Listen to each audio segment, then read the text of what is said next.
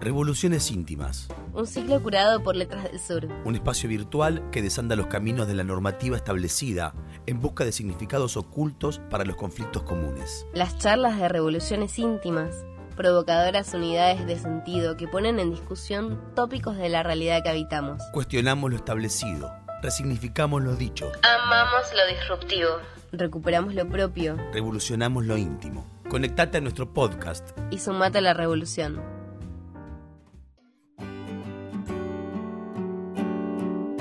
El tema de la memoria en la literatura nos ayuda a recuperar aquello que no vivimos o parecía destinado al olvido.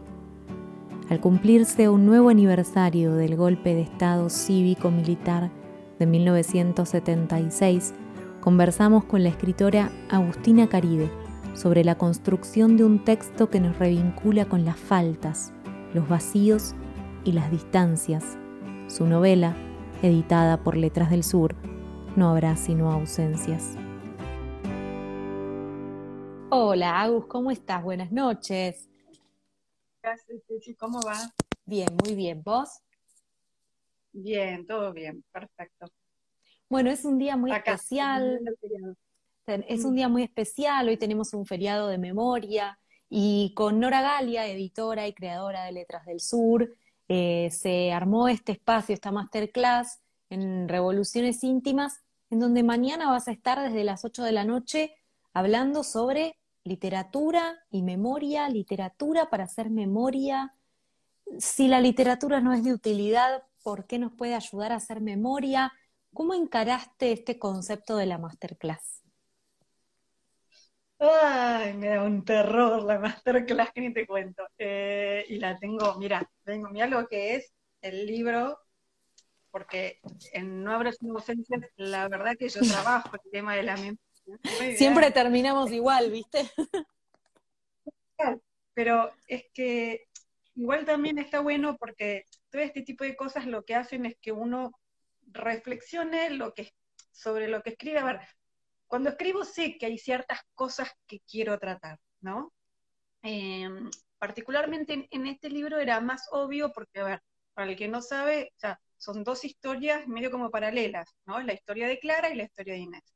La historia de Clara transcurre en una actualidad, no, no, no dice concretamente el año, pero es bien actual, y la de Inés es una historia, o sea, Inés es una exiliada de la dictadura. Entonces, obviamente en la historia de Inés el tema de la memoria está, pero en el tema de Clara también, porque nosotros recordamos todo el tiempo, entonces el recuerdo es memoria, ¿no? Mm. Entonces hay como un, un- un algo que va atravesando que es eh, el- como conceptos, ¿no? O sea, el, el tema de recordar, el pasado, el olvido, porque recordar algo implica olvidar otra cosa, o, o- o el recordar a veces significa algo que olvidé y tengo que hacer un esfuerzo para recordar. Entonces significa que también existe un olvido, ni hablar en el tema de, la memoria que estamos celebrando hoy en el Día ¿no? Internacional de la Memoria, por la, memoria de la justicia.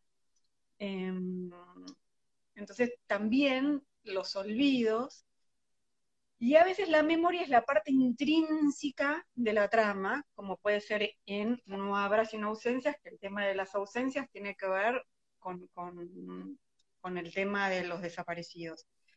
Em, pero también me doy cuenta que en toda mi literatura, es más, pensando un poco en la masterclass, me di cuenta que en el epígrafe de los sueños también flotan, eh, hay una, una frase que tiene que ver con la memoria.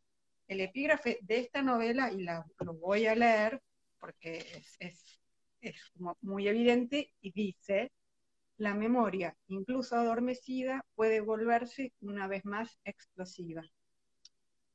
Y está, es sacada de un libro que se llama La memoria saturada de Regine Robin. O sea, la palabra memoria obviamente está y obviamente se va trabajando.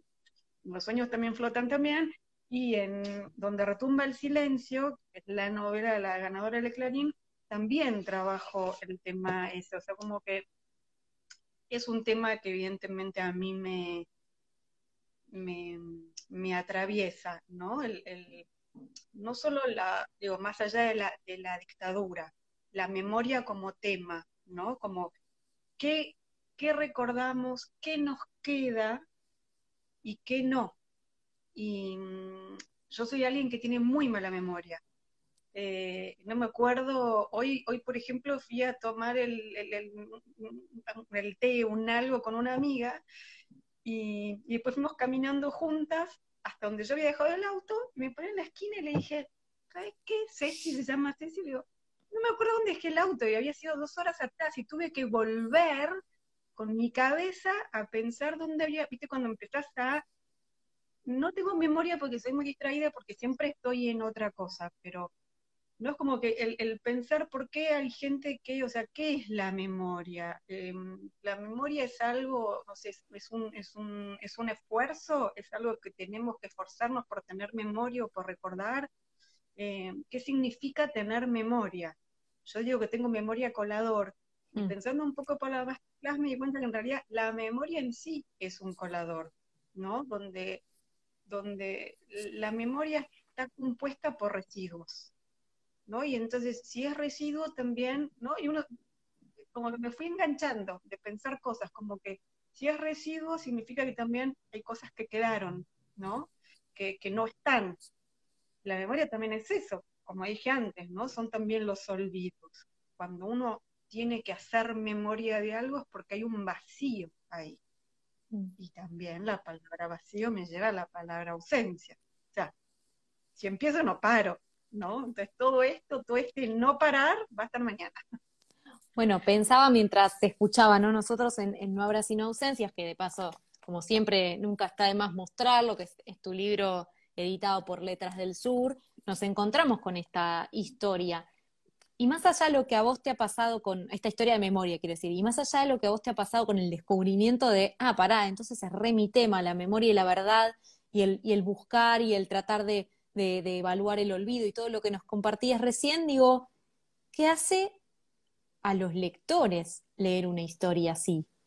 No digo leer tu libro, sino todos los cuentos, por ejemplo, con los que vas a trabajar mañana. ¿Para qué puede servirnos? Si es que tiene que servirnos. ¿Es una literatura como cualquier otra o es una lectura que buscamos para reflexionar? Bueno, creo que ahí entra, ¿no? Como que juega en otros, otras cosas, que una cosa es hablar sobre la memoria en líneas generales, como, ¿no? O sea, como definición, digo, pues, si uno, si uno googlea o busca en el diccionario memoria, te va a salir una cosa. Ahora, en nosotros la palabra memoria cobra un sentido distinto, hay como una resignificación de la palabra donde claramente va a, una, va un, a un momento, a una etapa, algo histórico, que ya no tiene nada que ver con la memoria de un francés, por decirte, o de un brasilero, ¿no? El brasilero a lo mejor se quedó en la saudade más nostálgica eh, de lo que puede ser el recuerdo romántico de algo, ¿no? Para nosotros la palabra memoria tiene otra connotación. Entonces, ahí en ese sentido, trabajar la memoria desde lo histórico, sí, es distinto, resignifica, como te dije, y tiene otra carga y otro peso. Por eso hay como palabras que para nosotros son, son mucho más fuertes. Memoria es una.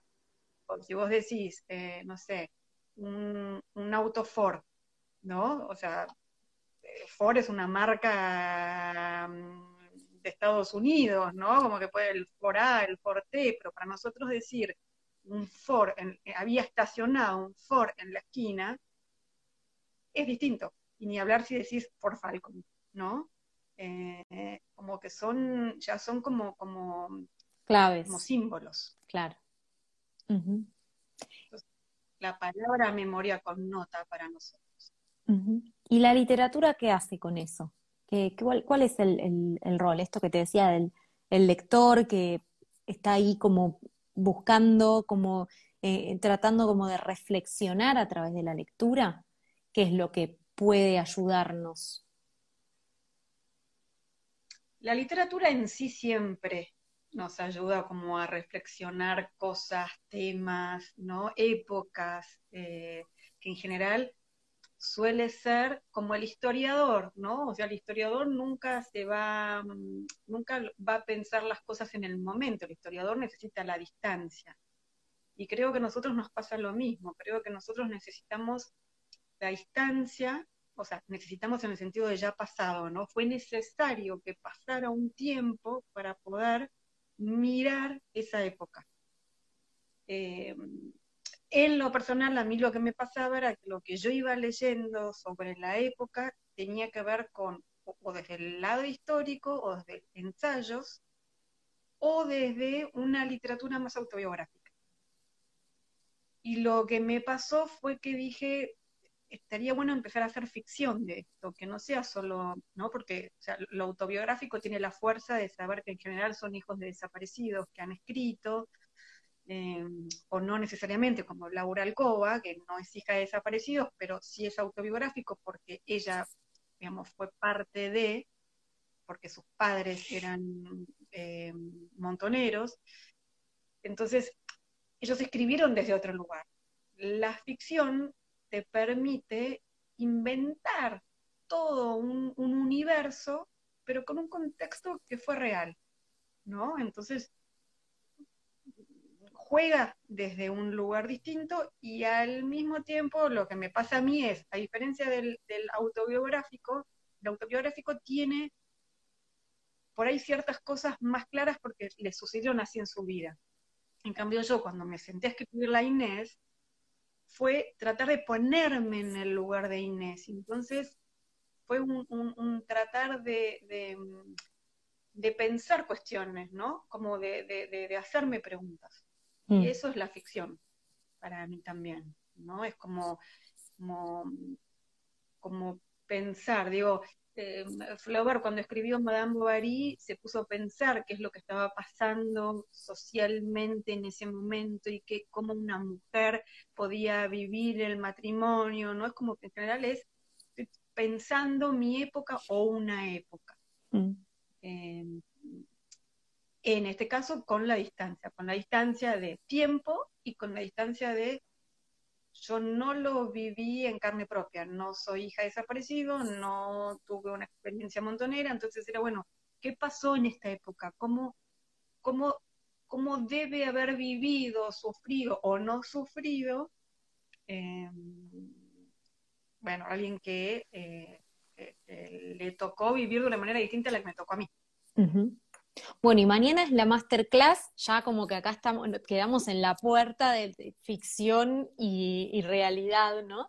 Eh, ¿cómo, preparaste esta masterclass? Ya al, principio me mostrabas todo tu libro súper marcado, eh, con la elección de los textos que, se van a tratar eh, en este espacio que además recordamos revolucionesíntimas.gmail.com es la dirección para inscribirse o pedir información. Pero digo, ¿cómo, ¿cómo elegiste? Habiendo leído textos, habiendo encontrado ensayo o autobiografía, ¿cómo, cómo fue ese proceso? Bueno, en realidad dije, lo, mejor de esto es ser como ser em, bien franco, ¿no? Y es como, bueno, voy a hacer un, o sea, voy a mostrar el derrotero de escritura. Es que, ¿Qué fue lo que me llevó a mí a escribir sobre la memoria de Inés? Que en definitiva es como una búsqueda de la memoria del país, memoria nacional, desde un punto de vista como acotado y chiquito, porque es la versión de la historia de Inés y a su vez vista por Clara, que es el otro personaje de la novela, ¿no? Em, así que me fui como alejando hasta llegar a mí y la idea es, bueno, poder compartir desde la escritura mía, cómo fue el proceso de escritura, cómo fue el, derrotero que me llevó a eso, desde lo personal, los textos que leí y trabajando un poco eso, ¿no? Que los textos son eh, La Casa de los Conejos de Laura Alcoba, este mismo que, cité recién que está en, el epígrafe, que es el de Robán, que es eh, La memoria saturada, que son ensayos, que son fabulosos. Eh, va, ensayos no, es todo un ensayo sobre la memoria, desde un lugar totalmente distinto, porque ella es europea y, judía, entonces toma la memoria desde ese lugar, ¿no? que también es, brillante para pensarlo, desde los judíos, que también tienen mucha sea, para ellos la palabra memoria tiene mucha connotación, porque ¿no? tienen su propio genocidio. Em, y, bueno, un poco es eso, este, reflexionar a partir de los textos, a partir de, los textos literarios y no literarios, y de No habrá sin ausencias, y bueno, ir y fundamentalmente con, de, Liliana Hecker, que también va a estar conversando. Entonces también fue bueno pensar qué es lo que le voy a preguntar a Liliana, por dónde yo quiero que Liliana aborde. Entonces, la idea es, bueno, hacer todo yo un proceso de cosas para llegar a la pregunta de Liliana em, y después darle a, los que, los que estén participando la posibilidad de, hacer preguntas. bueno, un poco eso es no voy a decir más porque ya eso es venga no, No, bueno, obvio, pero me llevaste vos hasta el lugar. O sea, me dijiste, voy a ir llevando a los participantes hasta Liliana y vos me llevaste a mí hasta Liliana también. Em, ¿cómo, ¿Por qué la elegiste a ella y, cuál va a ser el enfoque que le vas a dar a su participación eh, en, la masterclass? La elegí a ella porque ella tiene una novela que trata el tema y porque en mí, en este derrotero que te digo personal, eh, influyó mucho. Influyó mucho de dos maneras, que no las voy a decir así mañana, las podemos charlar. Perfecto. Pero, pero con, con, dos posturas totalmente opuestas cuando leí, porque en un, en, un momento yo era crítica, en crítica literaria, en ámbito financiero, en el diario. Y, y en su momento me mandaron eh, o sea, en el diario te van mandando, como te, como te pasa a vos, que te llegan los libros de las editoriales para que los reseñes, ¿no? Bueno, en aquel entonces no existía la palabra reseña, uno era crítico y no había redes ni nada, con lo cual era todo a través de los diarios, bueno, entonces yo era crítica en ámbito, me llegaba el libro que tenía que hacer la crítica, yo lo leía, me llega un libro de Liliana que era, es, porque sigue siendo el libro, las, eh, las hermanas de Shakespeare que son ensayos y fundamentalmente notas que, Liliana escribió, algunos son ensayos o conferencias que dio, por ejemplo, una de las que tomó Mariana es una conferencia que dio en la Feria del Libro de Jerusalén en Tel, eh, de, Aviv sobre memoria, en, en, la Feria del Libro, pero el tema era memoria y literatura. Y volvemos a esto de, en el judaísmo, el tema de la memoria también es muy fuerte. Em, y yo tuve que hacer la crítica de ese libro y en ese momento tuve una postura y una lectura. Y 20 años después, cuando empecé con, con, esta historia y qué sé yo, volví a ese libro e hice una lectura totalmente distinta de ese libro. Entonces un poco voy a hablar de eso y por eso también Liliana, porque, porque me parecía para esto, digamos, volviendo lo mismo, ¿no? Este derrotero personal como escritora, esos, esos ensayos y fundamentalmente mi cambio de postura creo que fue importante. Mm. Estas historias eh, que, despiertan eh, emociones, sin duda, porque más allá de, lo que sí está bueno o me gusta o no lo que se cuenta, despierta emociones porque va a un contexto que compartimos, un código en común. Em, me hace pensar que habrás tenido desde tu texto, desde No habrá sino ausencias, algún mensaje o devolución de parte de algún lector que le llegó de forma particular. No sé si eso te pasó o no, y bueno, esta es la pregunta. Sí, me pasó que lo leyó gente, por ejemplo, una que lo leyó era Hijo de Desaparecidos, y para mí fue como también como muy, es más, sentí ahí me pasó que sentí que no tenía derecho a estar hablando de esto. Fue como, sí, sí, porque dije, ups, como que, y, mm, y, después no, ¿no? O sea, cuando me dijo, lo voy a leer, todavía no lo había leído, yo no sabía que era hija de, hija de desaparecidos, me sentí como esta, como esta cosa de, como estar hablando de algo que le corresponde a algunos. El impostor. Sí, tal cual, como una cosa de, de, de, bueno, yo estoy viniendo desde afuera y hablo desde afuera, un poco a Liliana eso se lo han criticado también, entonces también esta cuestión de a Liliana se lo han criticado porque, bueno, eh, vos te dedicaste a escribir, pero no a hacer la política. Bueno, cada uno lo toma, ¿no? Es como fue la, respuesta de Liliana, es mi lugar estaba, mi pelea estaba desde la literatura, cada uno pelea desde donde puede. Em, pero después también pensé, dije, no, porque también era un poco lo que yo quería al hacer ficción, es, no está solo en ellos, ¿no? Y, y, una cuestión que también yo pensaba con los yankees, con lo que tienen con Vietnam, ¿no? Eh, o sea, ¿cuánto, cuánto, como que ellos siguen, siguen haciendo, o sea, escribiendo y haciendo películas, ¿no? O sea, haciendo películas y decís, no, no, no se les agota el tema. Y nosotros no hicimos tanto.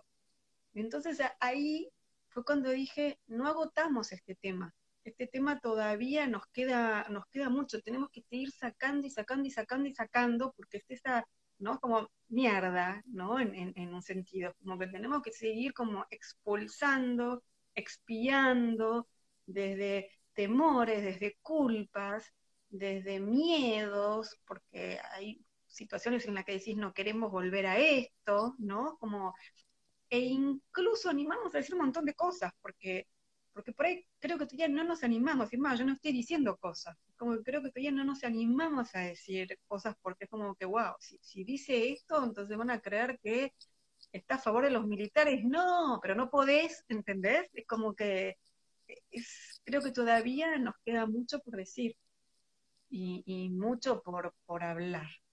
Mm.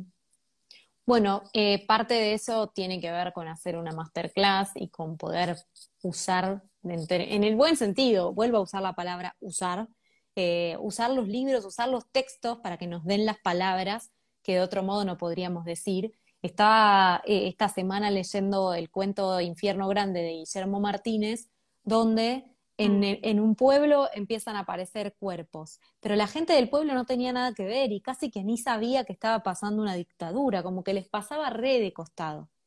Y tal vez a muchos de los que leemos nos pasa de costado.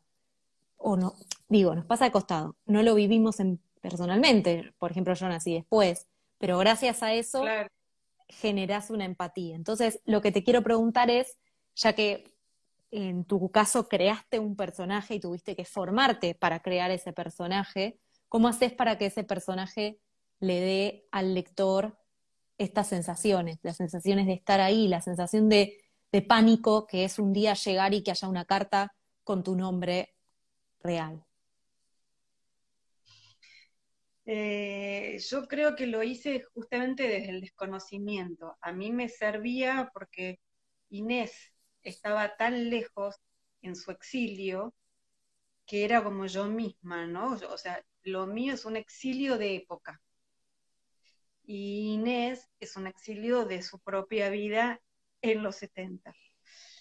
Inés, al recibir esa carta donde, donde no sabe, porque no se anima a abrirla, entonces no sabe lo que dice, era al mismo tiempo yo misma, escribiendo porque quería saber que quería saber esto que me decís vos, ¿no? ¿Qué pudo haber sentido? ¿Cómo el exilio para mí es algo, a mí el exilio me da mucho miedo. Si yo digo, yo me tengo que ir del país por, porque, porque de alguna manera estoy expulsada, porque el país me expulsa por razón X, pienso también ahora en Ucrania, ¿no? Que se tienen que ir, ¿no? Cuestiones ajenas a uno, porque no es que decís, me voy porque quiero y porque me salió un trabajo en Europa y entonces me voy a ir a España. Bueno, genial, es tu elección. Pero distinto es cuando sentís que el país te expulsa, eso me da terror. Entonces por eso también a Inés la quise en el exilio, porque también quería trabajar ese terror. ¿Qué, qué me genera esto? ¿Qué genera el tener que irse sintiéndote echado o sintiéndote, ¿no? Como... Eh, bueno, son, creo que uno construye desde las dudas, desde las preguntas, porque construye queriendo responder. No todas las respuestas están, obviamente. Mm. Y ahí es donde también con las lecturas de los otros encontrás un montón, encontrás de pronto cosas que decís, no lo había pensado, no lo había leído de esta manera. Mm. Bueno, Agus, eh, revolucionesíntimas.gmail.com es la dirección para anotarse a la masterclass de mañana, que además de tu presencia cuenta con la presencia estelar de Liliana Hecker. Y la verdad es que, va a ser necesario e importante participar para poder escuchar y volver a ponerse en esos lugares. Así que gracias por crear el espacio también, gracias por preparar esta masterclass. Y a todos los que nos están viendo, los invitamos a escribir para inscribirse o para pedir información. Te agradezco que hayamos estado charlando de esto en un día donde la memoria por la verdad y la justicia eh, se hacen presentes en las marchas que hay en todo el país y también en los espacios virtuales. Eh, pero bueno, después de dos años poder volver a, marchar o poder volver a, caminar la plaza es muy importante, así que gracias también por estar con nosotros acá vía virtual y bueno, mañana todo el éxito. Bueno, muchas gracias y gracias a Revoluciones Íntimas por el espacio también. Bueno, nos vemos pronto, Agus. Gracias. Bueno, Ceci, un placer siempre. Igualmente. Chao.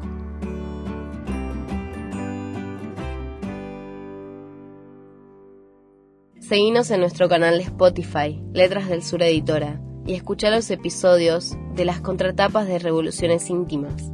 Seguinos en Instagram y Facebook a través de arroba LDS Editora y mirá nuestras novedades en nuestro sitio www.letrasdelsureditora.com.ar.